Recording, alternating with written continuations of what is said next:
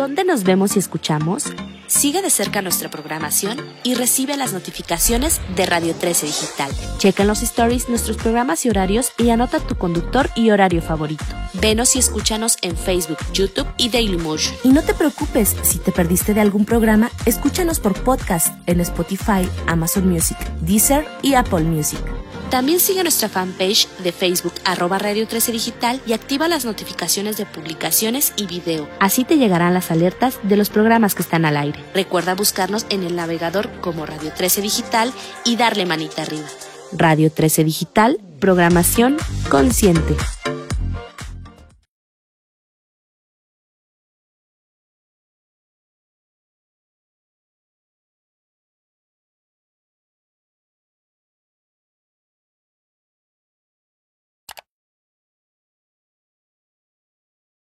Hola a todos, ¿cómo están?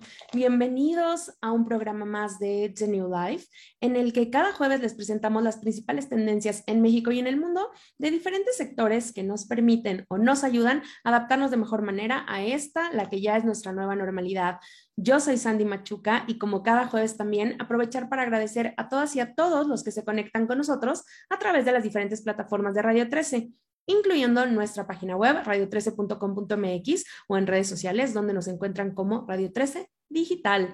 Y pasando ahora sí de lleno al tema que vamos a tocar el programa de hoy, eh, como ustedes saben o como muchos de ustedes saben, durante la segunda temporada estamos hablando de mitos y realidades acerca de las tendencias más importantes durante el último año. Y el día de hoy elegimos los alimentos más consumidos en México. Así que para platicar acerca de todo lo que se dice alrededor de estos alimentos y qué es verdad y qué no, le quiero dar la bienvenida a una súper, súper invitada. Ella es Shadia Asensio, directora editorial de Kiwi Limón, y estoy súper contenta de tenerla por segunda vez como invitada en The New Life. Bienvenida, Shadia, ¿cómo estás?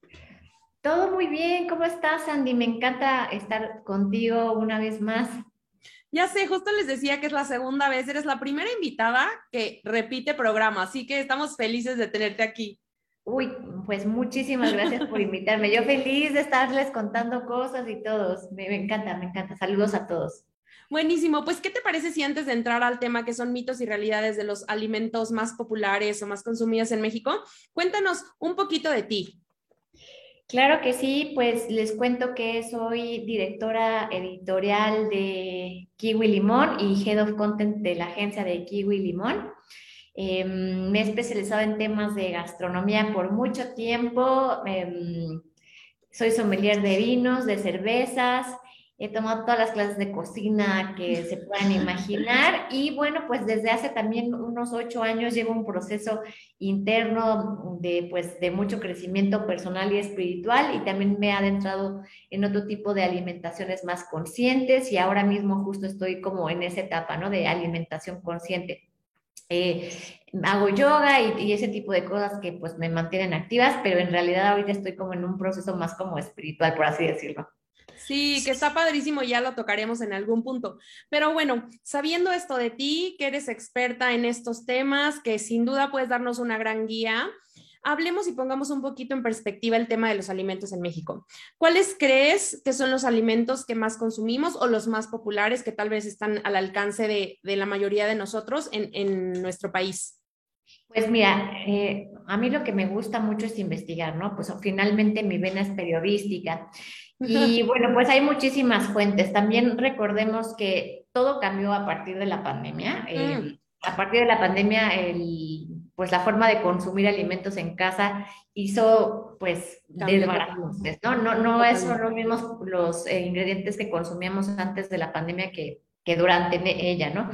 Obviamente se redujeron mucho los presupuestos y tuvo, o sea, hubieron recortes en, que generalmente iban hacia la cocina y hacia otro tipo de, de cosas, pero fíjate que creció muchísimo el uso de enlatados, o sea, fue como algo este, que se vio mucho y obviamente, pues nunca íbamos a dejar de lado las cosas que siempre hemos consumido, ¿no? Como que huevo, frijol, jitomate, este, leche, pero también aumentaron otras cosas que no están tan padres, como el consumo de alcohol, por ejemplo, el, em, pues muchos también botanas, refrescos. Los refrescos, ustedes saben que somos de los países que más consumen refrescos en el mundo. eh, pan de caja también, muchas harinas, eh, también según Nielsen, aceites comestibles, condimentos líquidos, consomé, azúcar, eh, tortillas de todo tipo, tostadas, totopos, esos son los alimentos que más consumimos los mexicanos.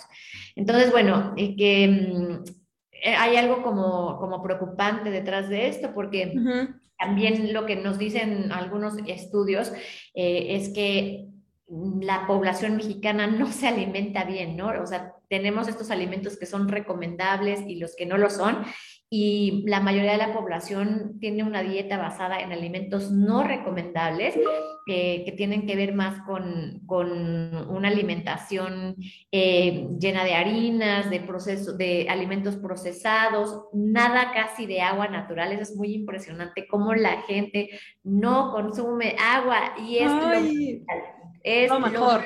Es lo único que te quita la sed, siento.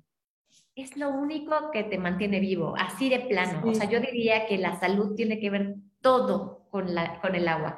Y no solamente la salud física, ahora que te digo que también estoy en otros temas como más eh, espirituales y metafísicos, el agua tiene que ver con absolutamente todo, hasta la forma en que decretas vas a más rápido si tienes agua suficiente.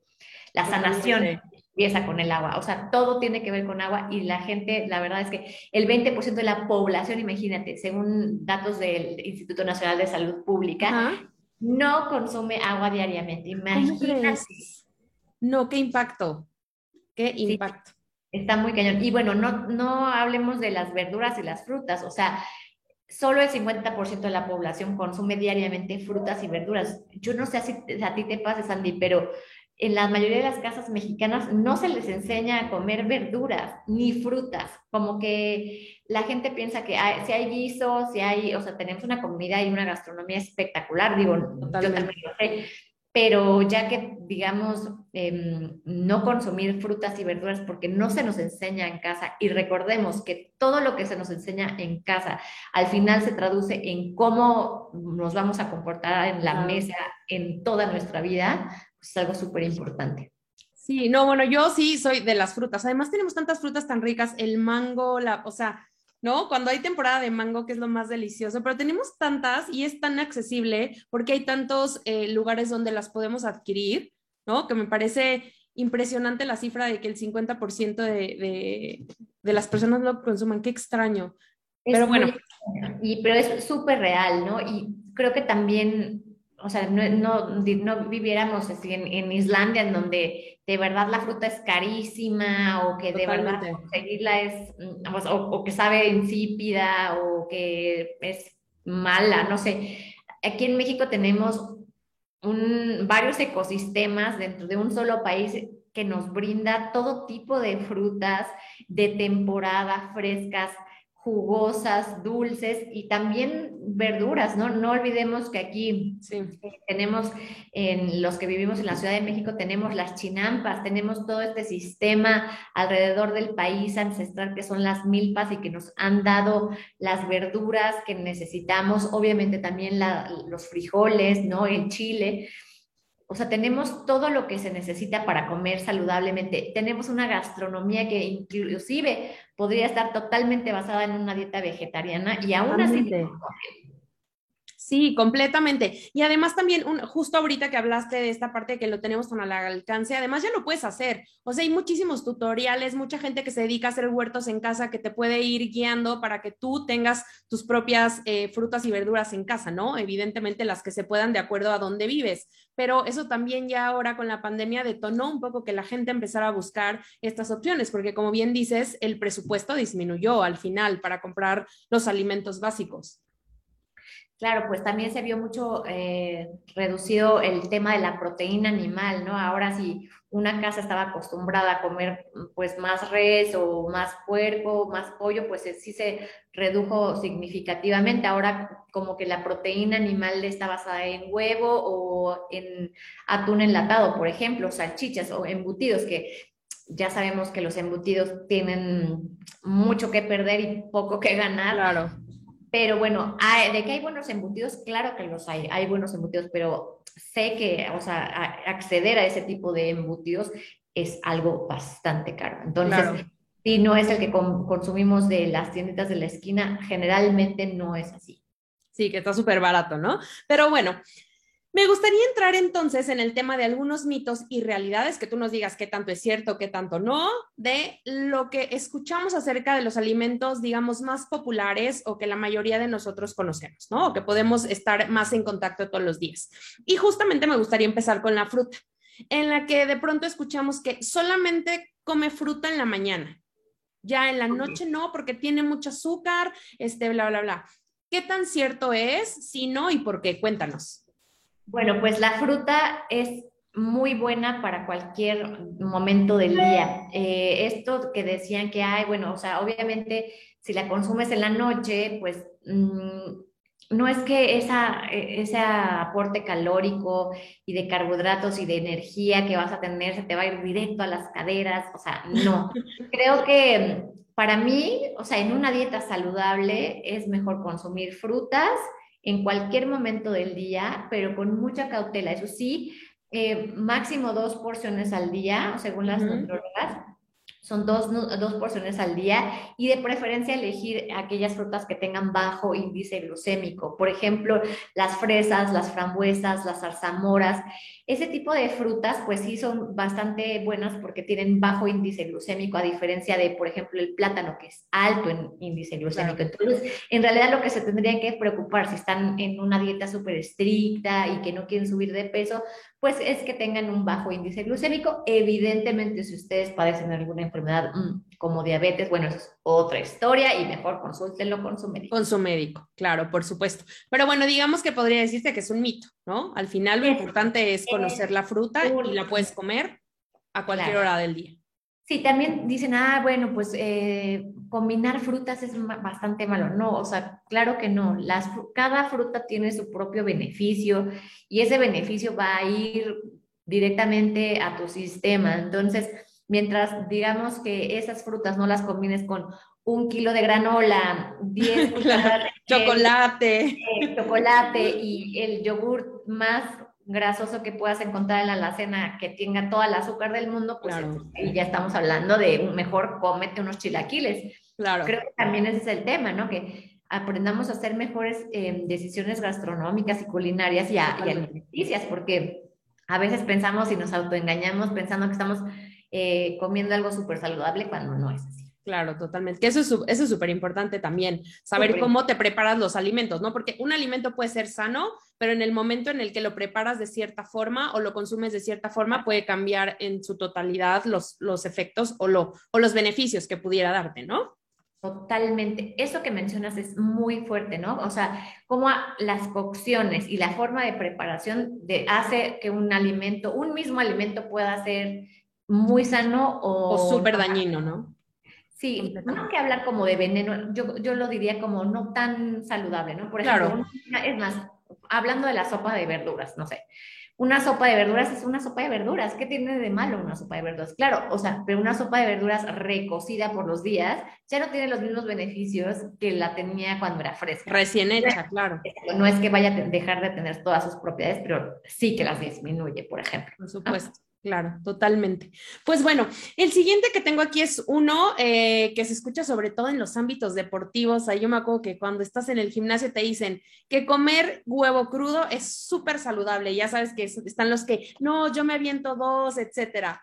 ¿Qué opinas de esto? Cuéntanos. Sí, no, porque pues en mi parecer es absolutamente no saludable porque recuerden, hay una amiga que no es tan amiga que se llama salmonela y que no es un mito, es una total realidad. Yo he tenido salmonela.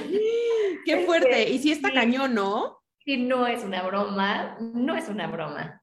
Amigos, no coman huevo crudo. Por, favor. O sea, es cierto que tiene proteína, pero como cualquier otra faceta del huevo, ¿no? O sea, yo preferiría por mucho, eh, si, si, necesito más proteína que la que me puede dar un huevo, pues entonces hay que elegir alguna proteína en polvo vegana de preferencia que te ayude a equilibrar estas proteínas en caso de que estés haciendo un ejercicio que lo demanda. Sí, pero si no con tu comida, con tus proteínas bien cocidas, esto tiene que ver más con higiene y con higiene de la salud, ¿no? Entonces, pues no. Yo no lo haría, no lo hagan. no lo hagan, por favor. Además, ah, no, no sé cómo pueden, pero bueno, digo, cada está feo, ¿no? Está, rarísimo, pero bueno. Eh, y, y, siguiendo con la parte del huevo, dicen, es más sano comerte las claras del huevo que el huevo completo, y de hecho ya hasta venden, en el súper te puedes encontrar productos donde nada más vienen las claras. ¿Qué tan cierto o qué tan falso es esto? Esto es muy cierto. Las claras tienen todos los beneficios del huevo, por supuesto, es un alimento súper saludable y lo que nos gusta de las claras es que tienen pocas calorías. Ok.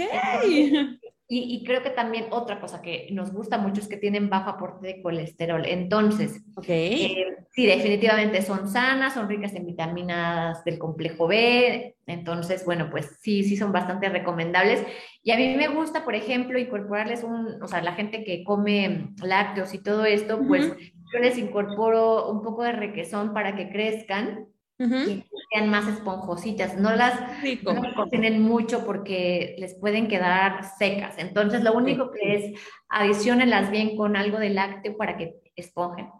Ok, buenísimo, muy bueno saber eso. Y ahora me voy a mover tantito a otro de nuestros clásicos en México que yo los amo, sobre todo este, cuando están eh, aplastaditos, los frijoles, que están deliciosos.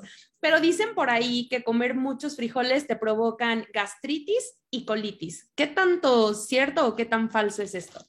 No, o sea, comerlos no producen estas enfermedades, ¿no? la gastritis y la colitis viene de otras cosas que para mí que estoy estudiando todo esto de sanación energética tiene que ver más con creencias y con cómo gestionas las emociones en tu vida, si las guardas en la panza o las expulsas o te cuesta digerir ciertas cosas que te han pasado tal cual.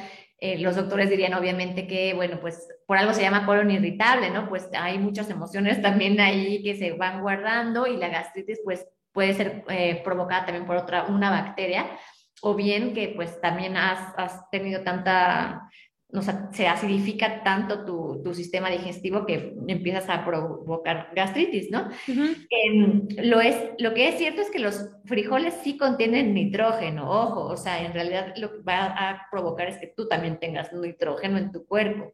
que lo estés descomponiendo de, de, ciertas formas. O sea, sí puede provocar distensión abdominal y dolor intestinal, eso sí, pero no provocar colitis y gastritis, por supuesto. Ok, y esto es independientemente de la cantidad de frijoles que consumas o si, o más bien se produce cuando consumes mucho. No, yo creo que tiene que ver más con cómo tú asimiles los alimentos. Okay. Hay muchísimas personas a las que les cae perfectamente una tazón de una crema de frijoles deliciosa con crema y queso y todo, ya vemos otras que en realidad una embarradita en algo y ya es terrible. Entonces tiene que ver más con el organismo de cada persona. Lo que sí es importante es que seamos conscientes de lo que nos pasa con los alimentos, porque eh, eso es totalmente cierto. Cada cuerpo es un universo distinto. Lo que pasa es que hay que estar en conciencia para ver exactamente qué es lo que nos provoca qué. Hay que estar no solamente ignorar y pasar como ciertos malestares que nos provoca el cuerpo, sino realmente ponernos a pensar qué habrá sido, tener como hasta nuestras propias hipótesis de lo que nos cae bien y lo que no nos cae tan bien. Claro, igual puedes ir anotando cuando te sientas mal de pronto qué comiste para que vayas también identificando qué te cae bien y qué no te cae bien. Buenísimo. Pues bueno, el siguiente mito o realidad, ya nos dirás que tengo aquí, es que comer mucho pollo, pues es muy malo porque eh, se dice por ahí que inyectan a los animales para crecerlos rápidamente con hormonas y que al final es eso lo que tú estás consumiendo al momento de comer pollo. ¿Qué tan cierto o falso es esto? Fíjate que este es uno de los mitos favoritos de la historia porque en realidad eh, es cierto que en los años 50 y 60, pues por ahí hubo un rumor de que alguien le, o sea, que a un hombre le empezó a aumentar el gusto y, y, que tenía que ver con que le inyectaban hormonas femeninas al pollo para que creciera más rápido porque no se desarrollaban. Y bueno, para saber si eso era verdad o, mentira, pues tendríamos que viajar en el tiempo, meternos a indagar a estas compañías que tienen siempre guardados sus, sus, secretos, industriales. Pero lo que es cierto es que ahora, o sea, ahora mismo, para todas las regulaciones que existen en el mundo, esto no es posible. Yo misma pensaba que era cierto, ¿eh? eh Nada tiene que ver totalmente con este tema de como de salud en animales, sobre todo para los de consumo, y, o sea, no, bueno, esto sería una cosa inadmisible, ¿no? Y lo que tiene que ver en realidad es que ha sucedido que han cruzado ciertas, o sea, es más bien un cambio genético, que han cruzado ciertas razas, bueno, tipos de especies, de, de, de, pollos, digamos, para hacerlos cada vez más grandes de forma natural. Entonces, esto ya no es cierto. Lo que yo recomiendo, y eso es ya totalmente a manera personal, es sí reducir el consumo de, de, proteína animal lo más posible, pero bueno, eso ya depende de, cada persona y de cada mundo. Eh, yo he notado que cuando consumo menos proteína animal, me siento, mi cuerpo se siente vigoroso, lleno de energía, y que cuando es cierto que consumo otro tipo de carnes animales, pues sí, sí mi metabolismo cambia en cuanto a, en cuanto a pues asimilación de los, de los ingredientes. Pero bueno, eso es totalmente una decisión individual que el único que puede decidir en tu cuerpo es Totalmente, pero creo que además, eh, o sea, podríamos hablar muchísimo de este tema, no en términos del el impacto que puedes tener en el, en el planeta, con los animales, en fin, creo que ya se convierte en un tema padrísimo, pero bueno, como tú dices, cada quien es, es como una recomendación y al final dependiendo de lo que tú creas, quieras, cómo te sientas, creo que es súper válido, ¿no? Lo que cada quien claro. decida. Y bueno, moviéndonos un poco ahora a la tortilla, que es una de las cosas, yo creo que todos los mexicanos comemos tortilla, ¿no? No, no puedo pensar que alguien no lo haga, pero bueno, justo uno de los mitos o realidades, ya nos dirás, que se ha dicho durante los últimos años es la tortilla engorda. No sé si lo has escuchado, pero te dicen de, no, no, es que la tortilla engorda. ¿Real no? ¿Qué tan real o qué tan falso es? Bueno, la tortilla por sí misma no engorda, es un alimento hermoso, es un alimento que yo creo que le debemos todo como mexicanos, no solamente a nivel histórico, cultural, incluso ya sabes que los mayas dicen que somos hijos del maíz, eh, o sea, que nacimos casi casi del maíz, ¿no? Y para mí es una metáfora hermosa de lo que una cultura le debe a un ingrediente como es el maíz. Toda nuestra gastronomía está basada no solamente en la tortilla, sino en todas las acepciones que pueda tener una tortilla, ¿no? O sea, imagínate, del tlacoyo a la enchilada, a la gordita, al taco, a la flauta, absolutamente. Y todo. Es muy impresionante como hasta el pan, pan dulce incluso, galletas de maíz, todo hay de maíz, absolutamente todo, ¿no?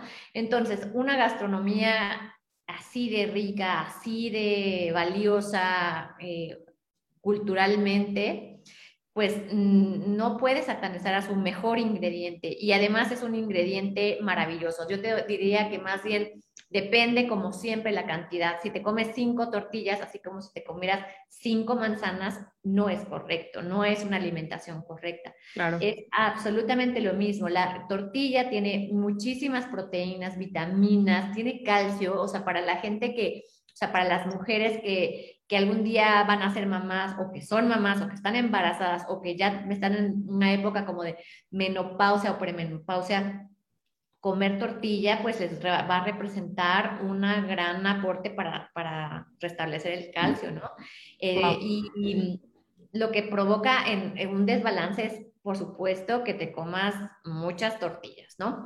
Eh, además, la tortilla también tiene fibra, ayuda, o sea, tiene niacina, ayuda a la piel, al sistema digestivo, o sea, es un alimento realmente bello por donde le veas. No, no engorda. No, no engorda. Justo el, el, siguiente, como, o sea, lo que yo tenía aquí era, la tortilla es un alimento lleno de nutrientes y nos lo acabas de confirmar, efectivamente tiene muchas cosas que te ayudan. Y otra vez creo que retomando lo que ya habíamos comentado, es más bien, evidentemente, si agarras la tortilla, la fríes, no la vuelves a freír tres veces, etcétera, ya estamos hablando de otra cosa, ¿no? Totalmente. Y además también aquí hay una cosa bien interesante. Es algo, es como casi, casi que una, un o sea, un watch out sanitario, porque en varios momentos de, eh, o sea, de hace muy poquito encontraron que las harinas del maíz estaban siendo mezcladas con harina de trigo, ¿no? Entonces, pues ahí ya cambia todo el sistema. O sea, nada más asegúrate que tu tortilla sí sea de maíz. Sea de maíz. absolutamente nada más que maíz. El maíz es absoluto, es bueno. También, ojo, a otras cosas que luego hacen con las tortillas, las tortillas azules que nada más las ponen colorantes y te las venden como tortillas de maíz azul y eso no existe. No es, claro. el, maíz azul por supuesto que existe y hay de todos los colores, de todos, de todos. Y hay rojo, yo probé el otro día rojo, qué impacto. Qué delicia, cada No, delicia, híjole, qué cosa. Distinto. A mí me, me, ha, me ha tocado gracias a Dios, probar tortillas en casi todos los lugares de México y tengo unas tortillas favoritas. Las de Colima son unas de mis favoritas, las de Jalisco me encantan. las del sur del país, es que qué barbaridad. Y no, es una maíz, las de Oaxaca, o sea, el maíz criollo. No, cada maíz es un mundo sensorial distinto que Dios bendiga el maíz. Ya sé, y con lo que sea que le pongas, ¿no? Le puedes echar salsita, o sea, lo, es más, te la puedes comer en rollito y es lo máximo. Es lo máximo. Y así que y te la Ay, qué belilla. Siento que tenemos hambre. Es momento de. es, hora del, del time de la tarde.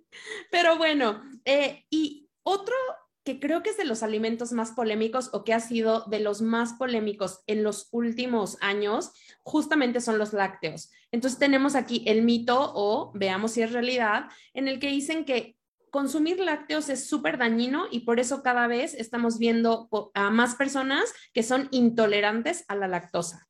¿Qué tan de cierto falso hay en esto? Pues mira, eh, yo te diría que consumir lácteos después de cierta edad ya no es necesario, esa es la palabra, ya no es necesario, pero como lo mismo que ya no es necesario comer azúcar, o sea, mucha azúcar.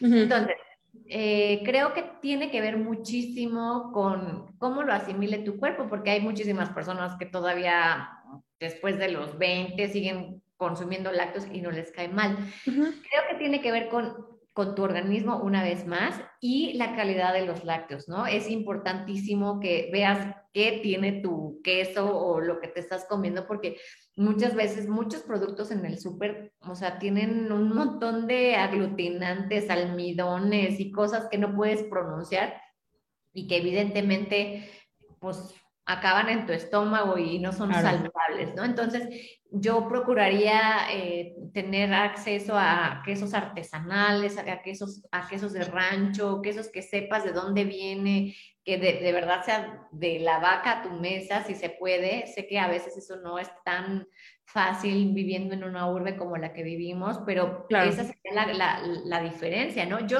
o sea, te voy a contar una historia. Yo soy súper intolerante a la lactosa, ¿no? Se supone. Pero uh cuenta, en algún momento de la vida, eh, también en un farm trip que hicimos a, a Colima, este, me, dieron, me dieron leche bronca, pero de un rancho mega cuidado, donde tienen todo así, o sea, todo está cuidadísimo, ¿no? Sé que también hay un tema ahí de bacterias y todo, pero bueno, este momento era así hermoso. Ajá. Tomé esa leche, no, bueno, a ver cómo me cae ya para siempre este viaje. no, pero ni media inflamación. Entonces, para que, sepas cuántas cosas en realidad son las que tienen que ver con esa intolerancia a la lactosa. Y si es verdad que tienes esta intolerancia a la lactosa, también yo, o sea, las alergias, como todas las enfermedades, tienen que ver con una emoción detrás. Y bueno, eh, hay una, una autora muy importante que se llama Louise Hay, este, que ella dice que, o sea, ella habla de, del tema de la, de la salud, del, o sea, de la intolerancia de la lactosa, sobre que te pongas a pensar qué temas tienes con tu madre, ¿no? Hay muchos, muchos mexicanos y bueno, mucha gente que tenemos temor a pensar que tenemos temas con la madre, pero bueno, indagar en ellos nos puede ayudar a resolver temas de la lactosa. Órale, qué padre, qué interesante.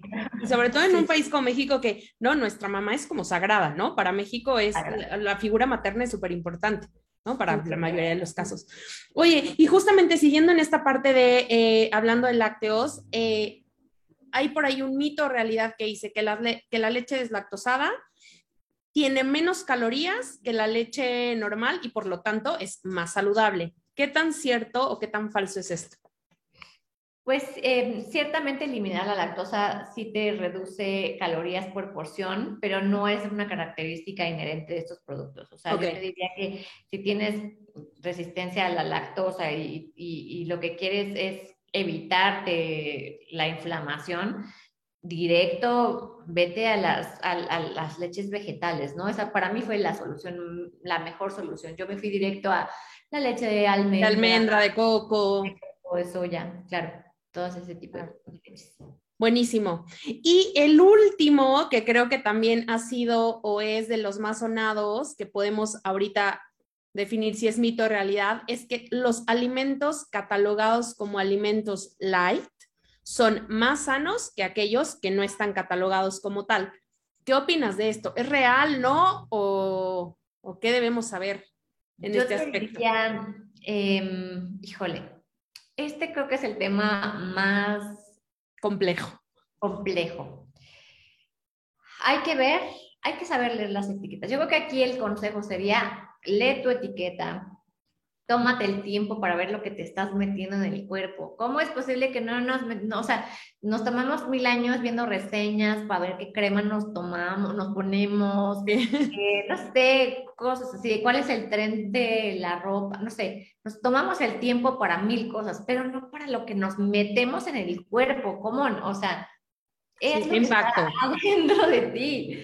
Entonces, mínimo que sepas qué es, ¿no? Entonces, eso light puede ser un arma, de, un arma de dos filos, porque tienes que ver cómo están reduciendo esas calorías, ¿no? Porque si lo que estás viendo en tu etiqueta es que es una etiqueta sucia, ¿a qué se refiere una etiqueta sucia? O sea, que tenga todos estos ingredientes químicos, impronunciables, todo procesado, pues obviamente estamos hablando de un alimento que aunque tenga menos calorías, efectivamente no es un, producto saludable. Hay que diferenciar eso, ¿no? Que tenga menos calorías no hace algo saludable. Y si, tú, lo que, tú lo que quieres es un cuerpo saludable. Claro. No solamente un cuerpo flaco, porque un cuerpo saludable también tiene que ver con eso. Te vas a quitar un montón de harinas, de azúcares, de un montón de cosas que no son saludables. Y al final todo se traduce en, pues sí, vas a perder peso. Pero no se trata de perder peso a qué costo, ¿no? Eh, yo diría que, que te pongas a leer bien tus etiquetas, que veas en qué parte sí se reduce, a lo mejor lo que reduce sí es simplemente que le echan menos grasa a algo, que eso, claro, muy bueno, o menos azúcar, uff, eso es todavía mejor. Si le quitan grasa y le quitan azúcar a algo, claro que es bueno, pero que no sustituyan ese dulzor por, pues, por otros componentes químicos que no necesariamente son saludables. Sanos. ¿No? Oye, pues increíble y tengo uno más aquí ya para cerrar. Este te lo voy a decir. Ahora sí, antes de cerrar, que lo tengo también por aquí, respecto a que el aceite de oliva es el aceite más sano y el que recomiendan usar para cocinar. ¿Qué tan cierto falso es? Fíjate que el tema del aceite de oliva me encanta. El, o sea, el aceite de oliva y la miel son uno de mis ingredientes favoritos en la vida, ¿no? O sea, también si te pones a pensar el tipo, o sea, la complejidad que hay detrás de los olivos y todos los olivares y toda la producción de aceites de oliva, que es un mundo eh, muy interesante y de mucha complejidad, porque también tiene que ver con el tipo de oliva, los cultivos, en dónde se da mejor el proceso. Pues claro que es un tema apasionante. El aceite de oliva, por supuesto que es algo muy saludable. Es un, es un aceite súper saludable, está incluido en la, en la, dieta mediterránea, que además tú sabes que también es de esas muy pocas dietas que tienen el reconocimiento por la UNESCO como Patrimonio Cultural de la Humanidad, como dieta, dieta mediterránea. Entonces, claro que es saludable. Lo que ya no es tan saludable es someterlo a una cocción larga. el calor em, va a modificar pues como sus, sus, estructuras químicas y lo que va a hacer es que pues todo lo saludable pues ya no lo va a hacer tanto, ¿no? Además no hay nada más rico que gozar de un buen aceite de oliva al natural en, la, en el que puedas notar todos sus aromas, todas estas partes como más herbáceas, más frutales, eh, más pungentes que tiene el aceite de oliva que lo hace realmente delicioso y complejo. Ay, qué y sabes qué, o sea, como ahorita pensando es, también por eso los aceites han, han llegado como a este grado de los reutilizan tanto que se convierten, como decíamos al principio, lejos de ya ser un alimento sano, saludable, que te pueda ayudar, se convierten en una cosa que no te aporta nada, te aporta menos beneficios, ¿no? De... Claro. Entonces está fuertísimo.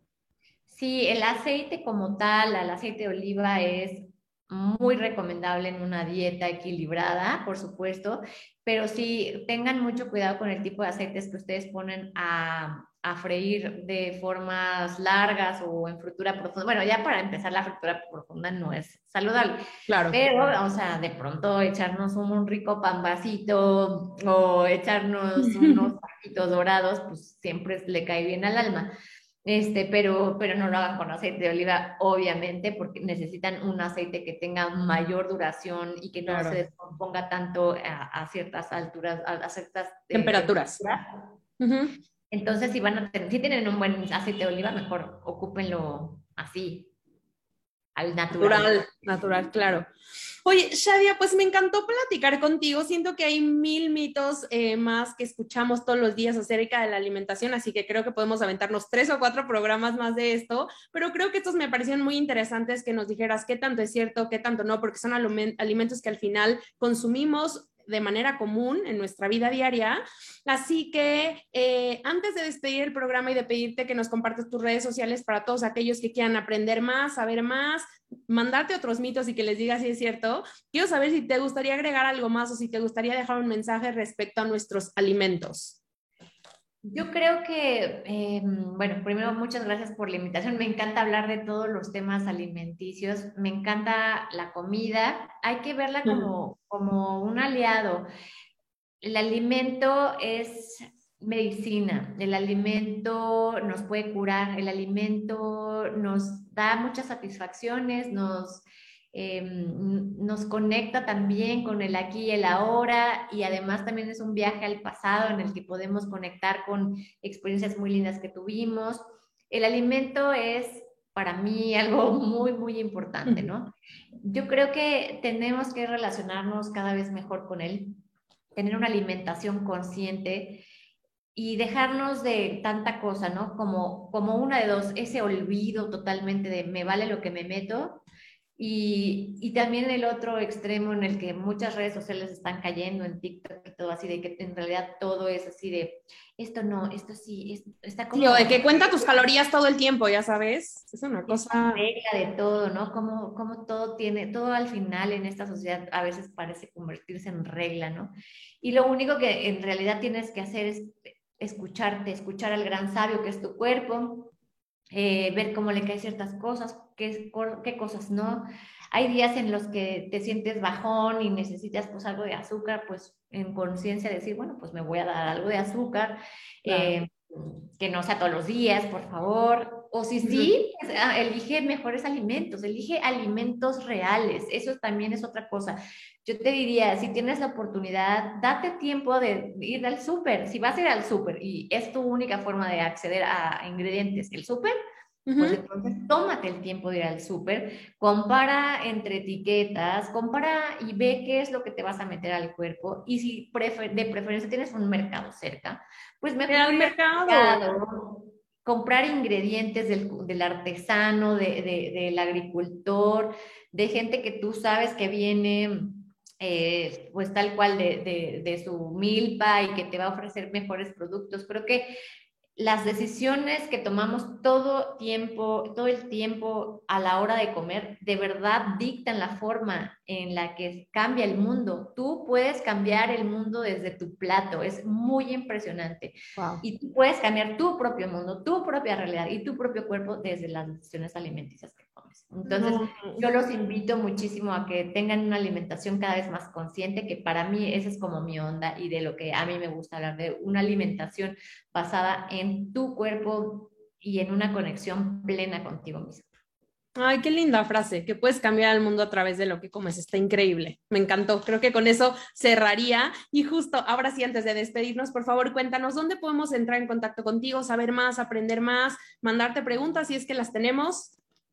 Pues miren, eh, a mí me pueden encontrar todos los lunes de cada 15 días. Eh, tengo un live en la plataforma para la cual soy directora editorial, que es Kiwi Limón. Los lunes de cada 15 días eh, me pongo a hablar con, con nutriólogas acerca de distintos temas de salud que a mí me encantan y bueno, pues ahí también nos pueden hacer muchas preguntas, ahí los invito, es eh, Te Cuida en nuestro Instagram de Kiwi Limón.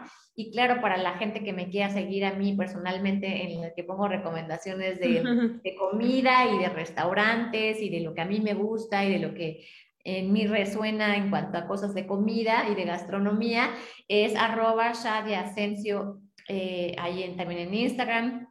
En Twitter tengo arroba comer bonito. Este, y bueno, pues también, pues en todos lados, en Facebook también estoy como comer bonito. Buenísimo. Nada más dinos, ¿a qué hora es el live los lunes de cada 15 días? Los lunes es a las 6 de la tarde. Buenísimo, ya todos estamos saliendo del trabajo, sí lo, sí lo podemos ver. Ya lo puedes, o sea, que lo pones en tu teléfono y ya en el carro o en, en, tu casa si estás haciendo home office, pues ahí Totalmente. nos puedes hacer tus preguntas y todo. O sea, Buenísimo, pues Shadia, te mando un abrazo, de verdad, muchísimas gracias por tu tiempo, por la información, por estar con nosotros, por ser la primera invitada en repetir, lo cual también me emociona muchísimo. Te mando un abrazo, espero verte pronto y también a toda la gente que nos escuchó o nos vio el día de hoy. Les mandamos un abrazo muy grande. Muchas gracias. No olviden seguir a Radio 13 en todas las redes sociales. Nos encuentran como Radio 13 Digital y a mí en Instagram como Sandy Machuca. Te mando un beso y un abrazo. Gracias, Cuídate muchísimo. Gracias por la invitación. Cuídense Gracias. mucho. Hasta Bye. luego. Bye bye.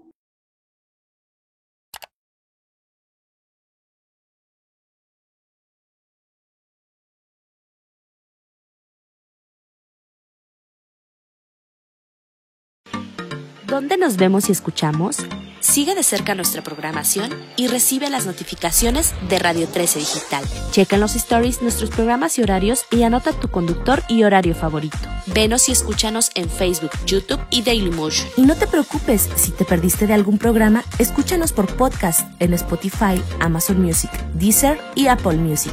También sigue nuestra fanpage de Facebook arroba Radio 13 Digital y activa las notificaciones de publicaciones y video. Así te llegarán las alertas de los programas que están al aire. Recuerda buscarnos en el navegador como Radio 13 Digital y darle manita arriba.